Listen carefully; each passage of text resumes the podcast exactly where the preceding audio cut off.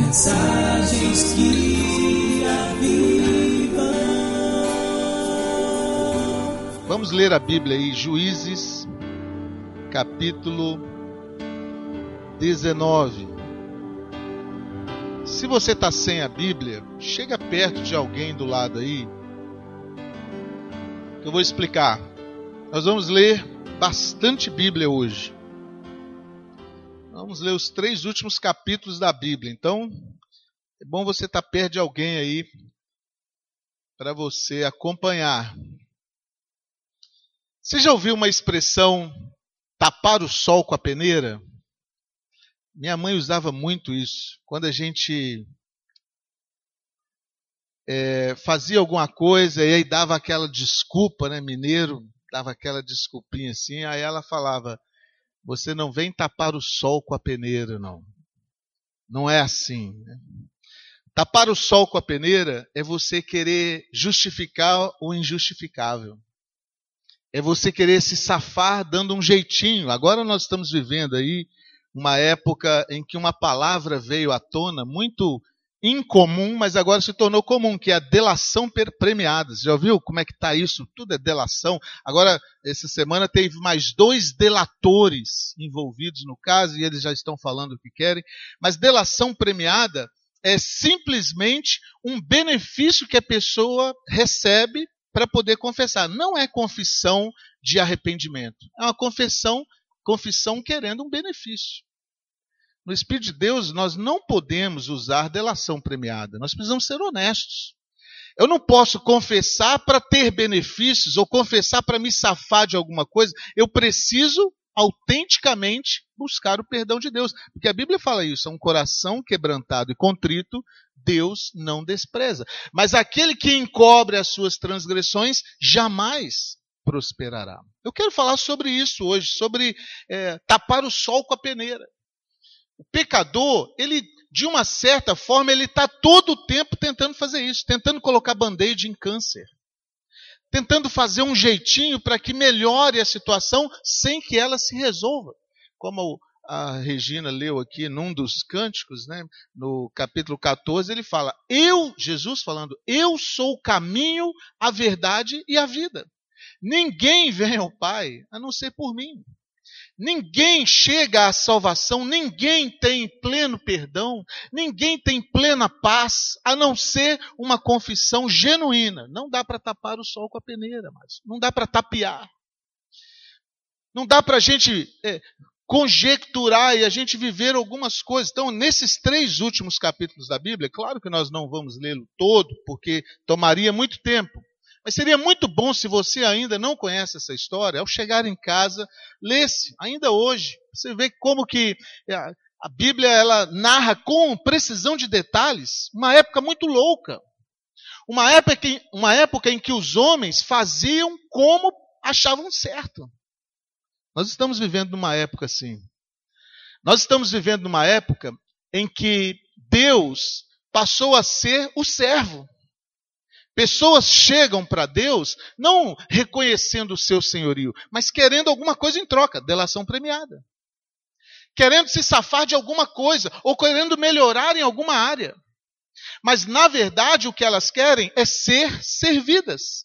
Ao passo que Jesus disse: Eu vim para servir. E eu, sendo mestre, estou dando essas ideias, essa, esse exemplo para vocês. Vocês deveriam seguir o meu exemplo. Mas o pecador, de uma certa forma, e todos nós aqui, em um momento ou outro, fomos assim, eu espero que nós já estejamos num, num estágio avançado. Mas todo pecador, ele de uma certa forma, ele tenta pegar uma delação premiada. Ele tenta aproximar-se de Deus para levar alguma vantagem, para tapar o sol com a peneira. E eu mesmo usei muito tempo uma expressão que é comum, você deve ter, já conhecê-la, desencargo de consciência. A gente lia a Bíblia ou a gente chegava perto de alguma coisa para desencargo de consciência. Ah, não, só para é, amenizar a consciência. Mas isso não é cristianismo, meu amado. Cristianismo não tapa o sol com a peneira. Cristianismo não é, dá uma camuflada. Não põe remendo novo em pano velho. Tem que ser uma coisa preto no branco.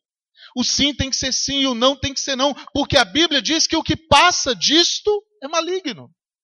Se eu quero realmente andar com Deus, se eu quero realmente ser honesto com Deus, eu não posso tapar o sol com a peneira.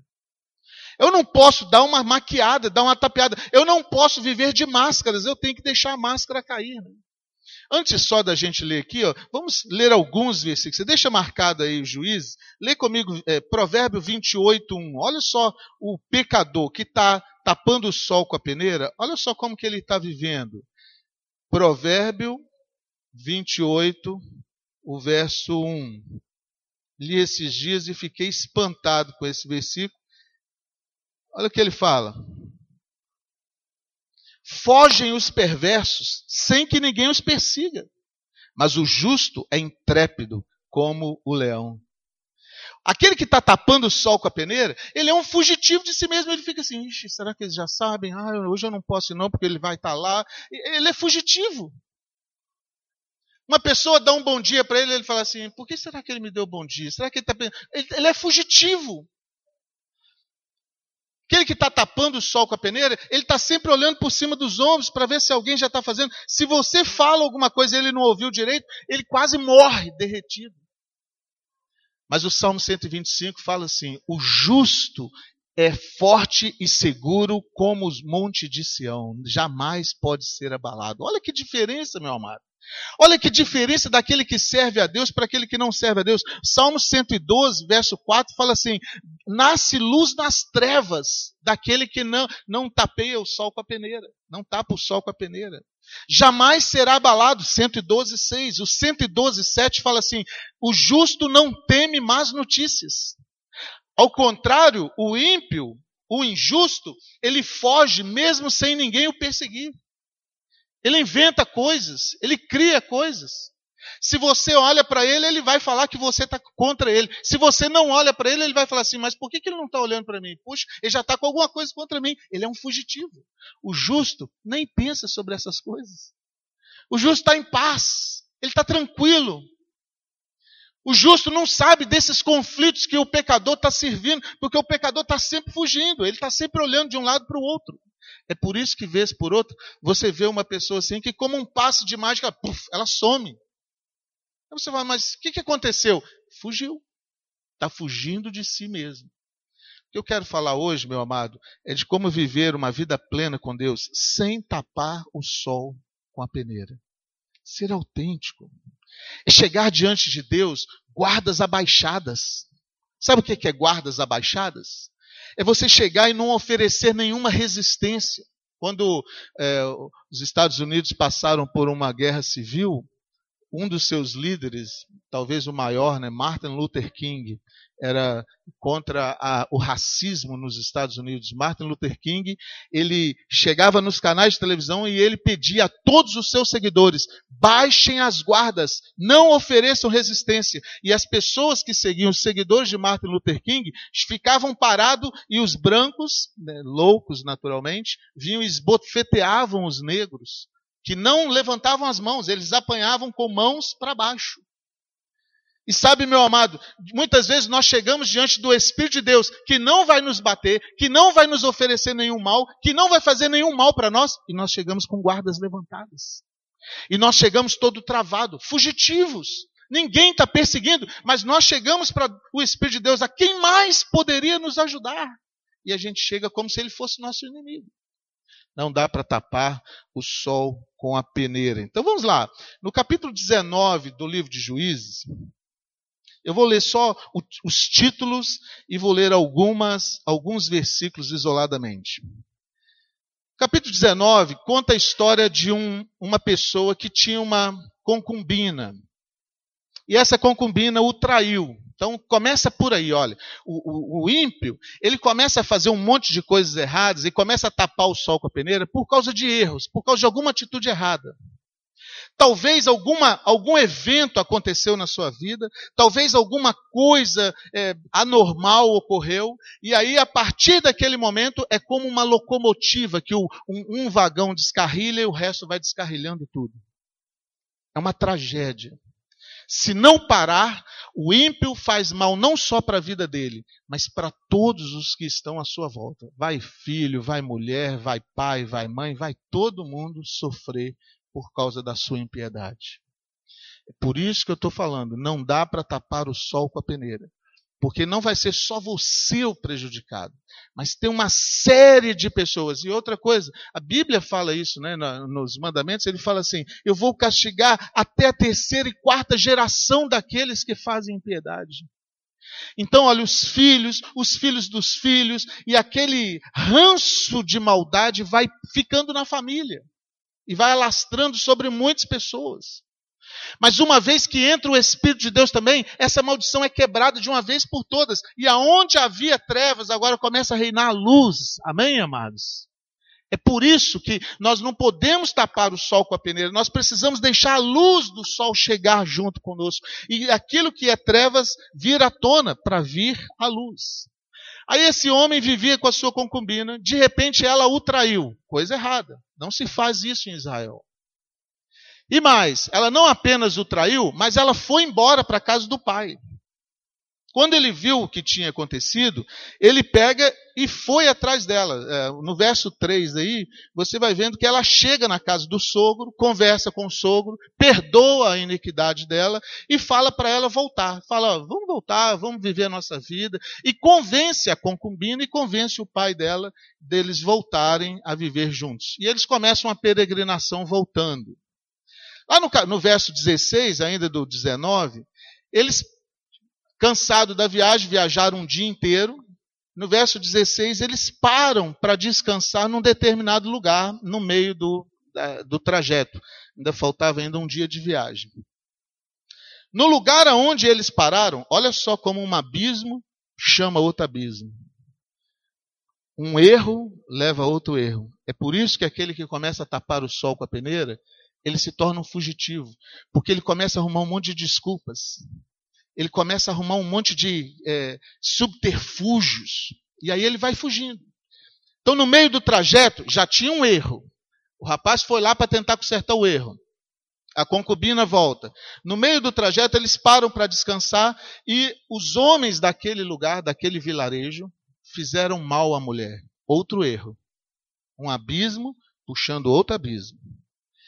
Verso 16 fala que ao anoitecer, as pessoas daquela cidade foram lá e começaram a bater na porta, esmurrar a porta. No verso 20 fala que a mulher é violentamente abusada e morre. No verso 27 fala que o marido dela, aparentemente, não livrou a mulher. Olha, o marido chega, vê a mulher sendo violentamente é, violentada por aqueles homens e aparentemente ele não fez nada, ele ficou dormindo. No dia seguinte, no verso 27, está dizendo aí que ele abre a porta e vê ela caída na, na porta e fala assim: Vamos embora, mulher, levanta aí, vamos viajar. Está vendo como que um erro leva a outro erro? Faz com que pessoas se tornem insensíveis. Quantas pessoas hoje é, já têm a maldade tão firmada no seu coração que pessoas são como objetos não valem nada. Essa semana teve um, um grande é, um ocorrido que se to tomou noticiário nacional é, sobre um, um, trabalhador que foi atropelado na linha do trem e o funcionário da linha do trem autorizou que a outra composição passasse por cima do cadáver. Não sei se vocês viram esse noticiário. Isso entrou direitos humanos, entrou OAB, e realmente é assim, é contra a nossa Constituição, porque não tinha como saber se aquela pessoa realmente estava morta, ela tinha sido atropelada pelo trem. Mas esse caso está sendo é, visto como um descaso enorme da supervia que autorizou o próximo comboio passar por cima do cadáver enquanto ele estava lá no meio das linhas férreas. E gostei muito de uma das pessoas, acho que foi o diretor da OAB, ele falou assim: isso aí é, é colocando a vida humana como se fosse um objeto. E realmente foi como a, a, a, família daquela pessoa falecida se sentiu que eles estavam passando por cima de um caixote de banana ou de tomate. A mãe dele, aos prantos, falou assim: não se faz isso nem com um animal. E fizeram com meu filho. Realmente é uma coisa muito absurda. Mas sabe o que é isso? É porque a nossa geração já está acostumada a tapar o sol com a peneira. Então vai banalizando a vida humana e chega um momento que as pessoas passam a ser vistas com apenas, como apenas mais um. E, e se for um que está me impedindo no meu caminhar, eu tenho que eliminar esse para eu poder passar. É simplesmente mais um. Jesus disse assim: uma alma vale mais do que o mundo inteiro. Uma alma vale mais do que todas as riquezas do mundo colocadas juntas. Esse é o valor que cada um de nós tem pessoalmente para Jesus, amados. Agora, a pessoa que está tapando o sol com a peneira, ela vai simplesmente jogando esse para cá, jogando aquele para lá e vai passando. Porque é apenas mais um. O homem então chega de manhã, olha a mulher dele caída lá. Eu não sei. Eu lendo o texto, você pode ler depois e tirar suas conclusões. Parece insensível. Parece que ele não está nem aí para a situação. Olha o verso 27 aí, ó. Levantando-se pela manhã, o seu senhor abriu as portas da casa e, saindo a seguir o seu caminho, eis que a mulher, sua concubina, jazia à porta da casa, com as mãos sobre o limiar. Ele lhe disse: Levanta-te, vamos. Insensível. Nem ao menos pensou na dor da mulher. Mas ele pensou na vingança. Ele pensou em tirar proveito daquilo. Isso é uma outra característica daquele que está tapando o sol com a peneira. Ele está agindo errado, mas ele se torna um justiceiro, faz justiça, quer fazer justiça com as próprias mãos. Ele está todo errado, mas quando alguém erra contra ele, ele logo aponta o dedo. Ah, você não pode fazer isso não. Ah lá. Pessoa que tem o costume de tapar o sol com a peneira, ele está sempre buscando culpados, ao invés de buscar solução. Sabia que para nós sermos crentes autênticos, nós temos que parar de buscar culpados e começar a buscar solução. E a solução está em Cristo Jesus, o nosso Senhor. Tudo pode ser solucionado se eu levar ao pé da cruz, submetendo a Jesus. Mas o pecador, ele está sempre procurando culpado. É o governo que é o culpado, é o patrão que é o culpado, é o, o, o lixeiro que não pegou o lixo na hora que ele acha que deveria ter pegado. É, é, e é por aí vai. É a mulher, é o filho, é o, o empregado, é o patrão, é o cliente que sumiu, é o turista que não traz dinheiro, e aí vai só culpando os outros, ao invés de buscar a solução. E esse camarada aqui é um deles. Ele chegou, viu a mulher lá, insensivelmente, ele pegou a mulher, colocou sobre a sua cavalgadura, foi embora para casa. Quando chegou em casa, se você olhar em verso 29, ele esquartejou a mulher.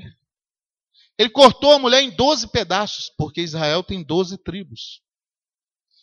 E ele fez um correio, não sei como que ele fez essa entrega, mas ele mandou as 12 partes para cada uma das tribos de Israel, uma peça para cada tribo. E mandou falar com os líderes daquela tribo, falou assim: olha aqui o que, que fizeram com a minha mulher. Tudo errado. Um abismo puxando outro abismo. E sabe, meu amado, talvez você esteja nessa condição. Talvez enquanto eu estou falando aqui, você está passando um filme na sua mente. Você está vendo que está tudo indo errado na sua vida. Tem que parar. Se não parar, vai acontecer uma tragédia, igual essa daqui. Ó. Chega um momento que nós somos colocados numa situação diante de Deus que nós somos obrigados a honestamente parar. Assim, não, espera um pouco. Eu não posso ir nesse ritmo mais. Eu falo para você que isso aconteceu comigo. Eu cheguei numa situação em que eu já estava achando que não, não teria mais jeito para mim. O Espírito de Deus me colocou de tal maneira num canto que eu, eu só tinha duas alternativas: ou viver com Ele, ou morrer sem Ele. Era só isso. E esse homem aqui, você vê, as coisas vão acontecendo e vai, vão piorando, e parece que a pessoa não, não para. Se o pecador não tomar uma atitude de parar e pensar assim, não, espera um pouco, eu não posso mais continuar nesse ritmo, não. Mas ele chega em casa, esquarteja a mulher e manda o um pedaço, querendo fazer justiça com as próprias mãos. O pecador está tão é, motivado a achar um culpado para sua, o seu problema, que ele não importa se vai estragar o casamento do outro, ele não importa se vai estragar a vida do outro, ele não importa se vai matar meio mundo, ele só quer se livrar da culpa. Ele não importa se ele vai começar uma guerra que depois vai ficar nação contra nação, ele só quer se livrar da culpa. Ele não importa com ninguém. É por isso que você vê filhos abandonados por pais. E você vê ao mesmo tempo pais abandonados por filhos. Porque eu quero alguém que resolva o meu problema, mas ele está atrapalhando o meu problema, então eu tenho que tirar. Não importa o que vai acontecer. O pecador, aquele que está tapando o sol com a peneira, ele não importa nas consequências dos seus atos, ele só pensa no imediatismo. Ele não pensa um palmo à frente do nariz dele. Ele só quer aquilo ali na hora. E esse homem então pega esses pedaços, manda para os filhos de Israel. Aí terminamos o capítulo 19 e vamos começar o 20. Você acha que a situação melhorou? Não, piorou. Você acha que os filhos de Israel, que era quem deveria de parar, chegar lá para ele e falar assim: ô, oh, você não pode fazer isso não, rapaz. Quando a pessoa está num estado assim de velozmente indo para o abismo, é mais fácil achar um que vai empurrar ele mais do que achar um que vai falar, oh, melhor você parar. Quando as pessoas estão assim, tapando o sol com a peneira, vai achar outros que também fazem o mesmo, porque se, se juntam. Se você der ouvidos também a pessoas que estão tapando o sol com a peneira, sua vida vai para o abismo. Esse homem tomou uma atitude louca. Isso é uma loucura o que ele fez, esquartejar a mulher daquele jeito. Ao invés dos homens, os príncipes de Israel, chegarem para ele e adverti-lo, eles foram lá e tomaram as dores dele. Já viu aquelas brigas de porta de colégio? Tem dois brigando ali, ao invés da gente chegar, alguém chegar e falar assim, rapaz, para com isso, isso não vai te levar a nada. Não, vai lá, eu quero ver, você não pode deixar, não pode levar isso para casa não. E aí, daqui a pouco está o colégio todo brigando. É mais fácil achar quem vai pegar o seu nariz e socar na parede, do que quem vai te abraçar e falar assim, rapaz, para, deixa o Espírito de Deus te acalmar. Fala como Davi, né? Davi estava tão agitado um dia porque o inimigo dele, Saul, estava diante dele e o, o, os amigos de Davi estavam querendo que matar. Falou assim: Davi, é só você dar um sinal. Esse homem está morto. E Davi escreve um salmo assim: Aquieta-te, minha alma, dentro em mim, espera em Deus, e por fim ele vai te levantar. Tem que parar, irmãos. Chega um momento que a gente tem que falar assim: aquieta minha alma. Para, porque se não parar, a gente vai veloz para o abismo. Então, chega no capítulo 20, os príncipes recebem aqueles pedaços e junta todo Israel. Olha que doideira, mas. Pecado de uma pessoa envolveu uma família, destruiu uma família, a família desse rapaz. O pecado da família destruiu um lugarejo, aqueles rapazes que fez o mal para Agora, o pecado disso, esse pecado, está tomando uma proporção é, já do, de todo o reino. Agora está envolvendo todas as pessoas do reino. Está vendo como um abismo vai levando a outro abismo? Começou com uma mulher errada. Passou para o marido dela, destruiu a família dela. Não tiveram, até agora, até esse momento aqui, você não viu ninguém buscando a Deus, falando assim: Deus, o que, que eu faço? Ninguém dobrando os joelhos e falando assim: Deus me dá uma luz. Está todo mundo fazendo. Não, nós temos que fazer, nós temos que fazer. Enquanto o homem estiver buscando por ele mesmo, o abismo vai só aumentando. Enquanto você estiver se valendo da sua justiça, se valendo do seu potencial, da sua influência, só vai dar errado. Vai só aumentar o abismo. Enquanto você estiver se valendo da sua própria capacidade intelectual, só vai aumentar. Pecado que era de uma mulher passou para uma família, passou para um lugarejo, agora passou para a nação toda. A nação toda reuniu. Se você for olhar aí, olha só o verso 1. Saíram todos, capítulo 20, verso 1. Saíram todos os filhos de Israel e a congregação se ajuntou perante o Senhor em Mispa como se fora um só homem, desde Dan até Beceba. Isso seria desde presidente Kennedy até é, Montanha, lá no norte do estado. O estado inteiro. Juntou aquele exército todo. Se você for olhar aí, ó, havia 400 mil homens de pé que puxavam a espada para resolver o problema.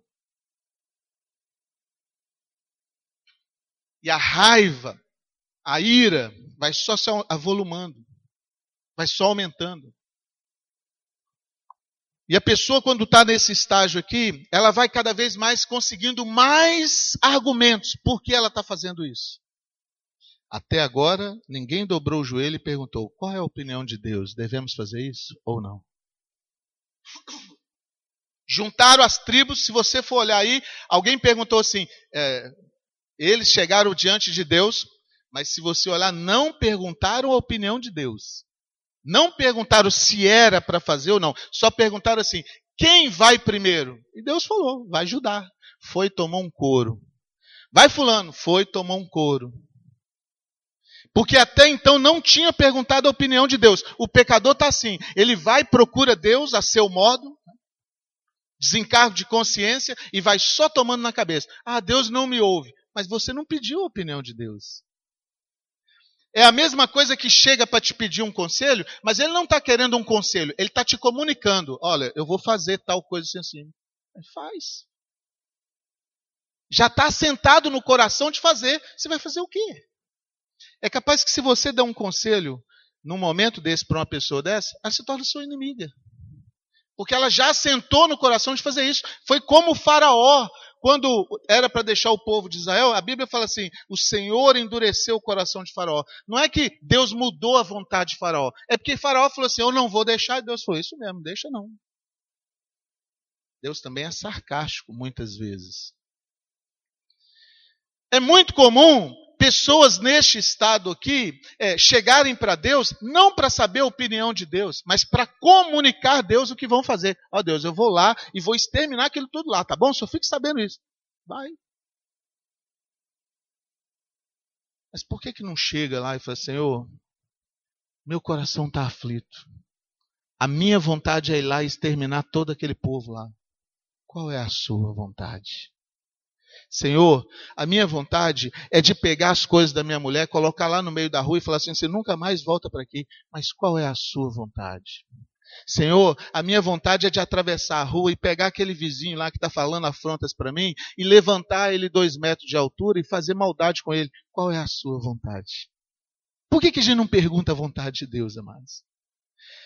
Certa vez, Davi estava, é, foi levar um lanchinho para os irmãos dele que estava entrincheirado contra os filisteus. Tinha um filisteu lá, umzinho só. Falando afrontas contra os, o exército inteiro de Israel. Vem aqui se vocês são homens. Pega qualquer um e traz aqui se vocês são homens.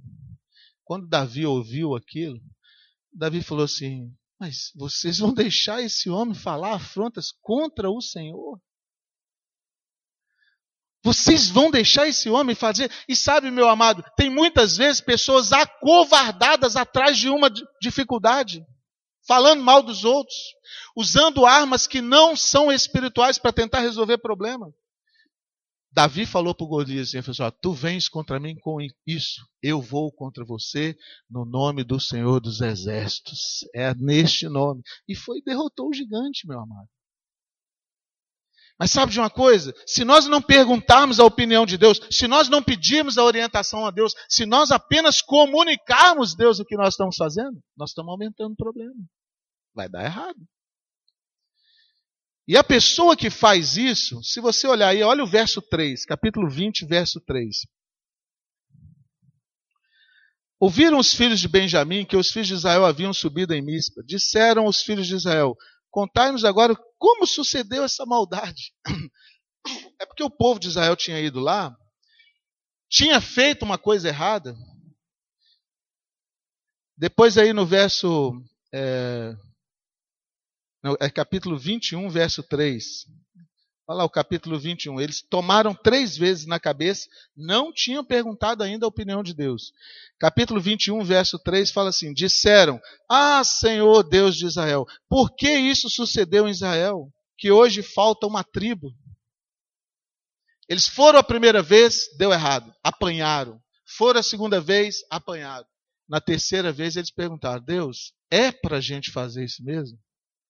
Aí Deus pegou e respondeu: Pode ir. Aí essa terceira vez, eles ganharam a guerra, só que eles exageraram. Eles mataram todo mundo que tinha pela frente: homem, mulher, criança, velho, papagaio. Exterminou com o lugar. Quando eles exterminaram com tudo, força bruta. Quantas vezes o pai chega para corrigir o filho, exagera. Talvez ele estava até certo a, a princípio, mas por ter exagerado, perde a amizade do filho. Quantas vezes o marido bate na mesa, fala mais alto, ganha a questão ali com a mulher, mas perde a amizade dela, perde o respeito. Quantas vezes a mulher, fazendo chantagem com seu marido, consegue dobrá-lo, mas ela perde porque ela não faz do seu marido o sacerdote do lar. Tá vendo só? Ganha-se a batalha, perde-se a guerra. Eu li uma frase esses, esses, esses dias no Face que eu achei bacaninha a frase. É melhor ter paz do que vencer o argumento. É melhor ter paz do que você sair vencedor. Tá vendo? Se dobrou diante de mim. E você vai ficar sem paz. O lar vai se transformar numa, num inferno. É melhor você educar o seu filho, mesmo que você tenha que corrigi-lo com a vara. Mas sem exagerar. Dando a ele realmente é, instrução por que está fazendo aquilo. O povo de Israel foi lá e exterminou com o lugar, matou mulher, matou todo mundo.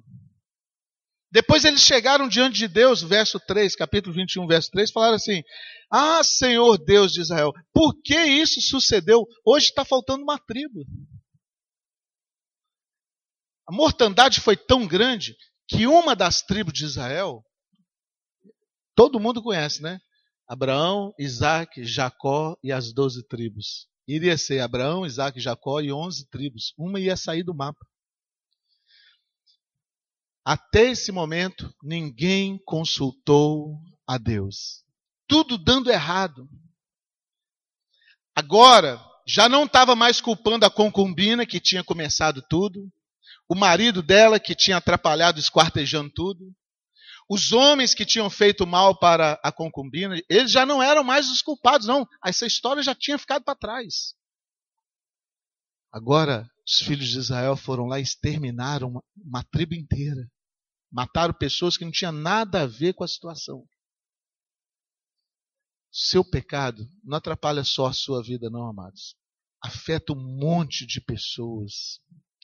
Pecado faz mal não só para aquela pessoa que está envolvida no pecado, não, mas faz mal para uma série de. Eh, envolve uma série de coisas. E agora, por último, eles começam a culpar Deus. Eles chegam assim: Deus, por que, que isso foi acontecer conosco? Está vendo como que está sempre achando culpado? E por último, a culpa chega para Deus. Por que, que o Senhor deixou isso acontecer? E Deus está de lá, mas até agora ninguém pediu minha opinião, não. Vocês só estão fazendo. Nem se eu desse a minha opinião, vocês não iam querer. Porque é assim mesmo. A pessoa está altamente envolvida com pecado, ela não quer a opinião de ninguém, nem de Deus. Aí olha só o que, que eles fizeram. Eles chegaram e falaram assim: bom, como é que nós vamos resolver isso? Sobraram alguns homens, 12 mil homens. Nós temos que arrumar mulheres para esses homens. Olha que loucura, meu amado. Eles viraram entre si e disseram assim: quem de nós pode dar mulher para ressuscitar essa tribo? Aí alguém lembrou, falou assim, nós fizemos um combinado lá, que por causa do pecado deles, ninguém de nós ia casar com eles. Nós não podemos fazer isso. Ah, então quem não estava na hora do juramento? Olha que loucura! A fé foi embora há muito tempo. Agora, é, mandingas, preceitos, tem pessoas que têm coragem de fazer é, voto para o outro pagar pai da Zoraia teve um filho fora do, do casamento e fez um voto que até os 7 ou 12 anos, não sei do menino, ele não cortaria o cabelo. Estava aquele menino lá traumatizado, com o cabelo quase arrastando no chão. Um voto que o outro fez e o outro que está pagando. Quantas pessoas vivem uma religião louca, sacrificando filhos, sacrificando um monte de gente, porque não quer se submeter a Deus. É só por isso. Não pode ir à igreja porque teve um problema lá. Então, a família inteira está vivendo uma amargura, vivendo literalmente o pão que o diabo amassou.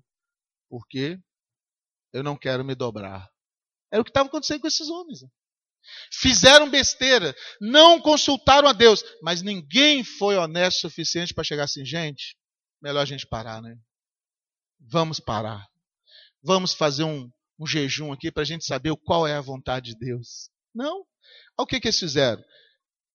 Sobrou só um lugarejo lá que não estava naquele dia que o voto foi feito.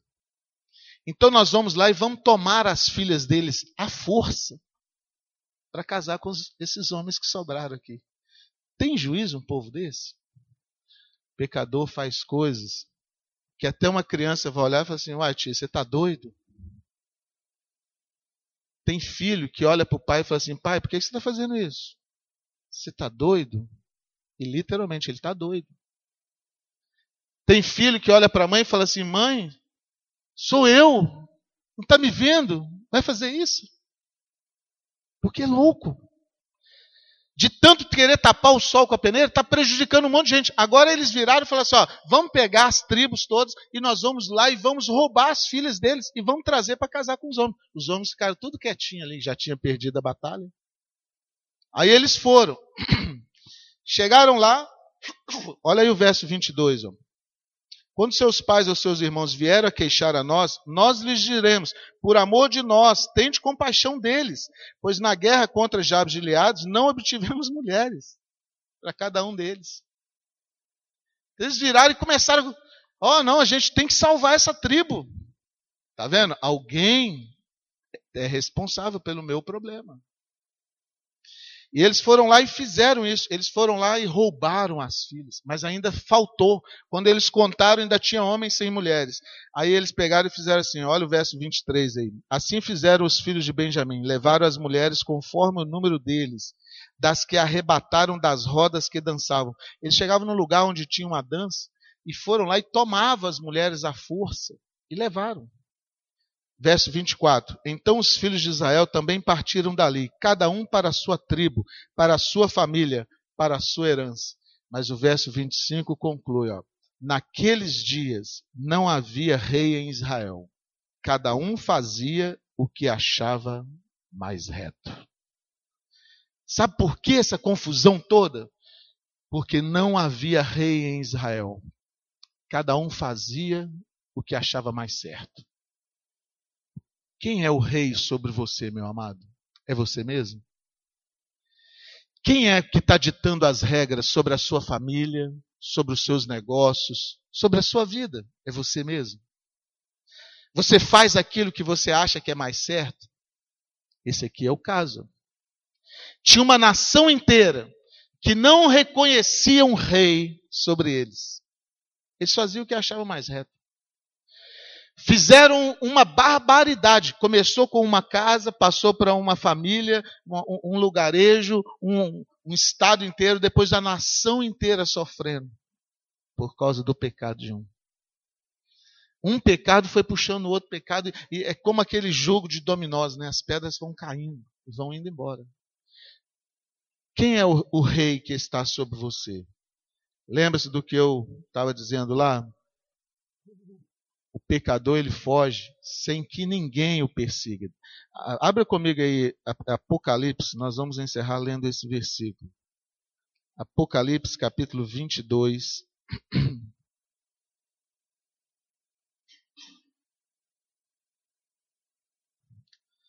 Apocalipse 22.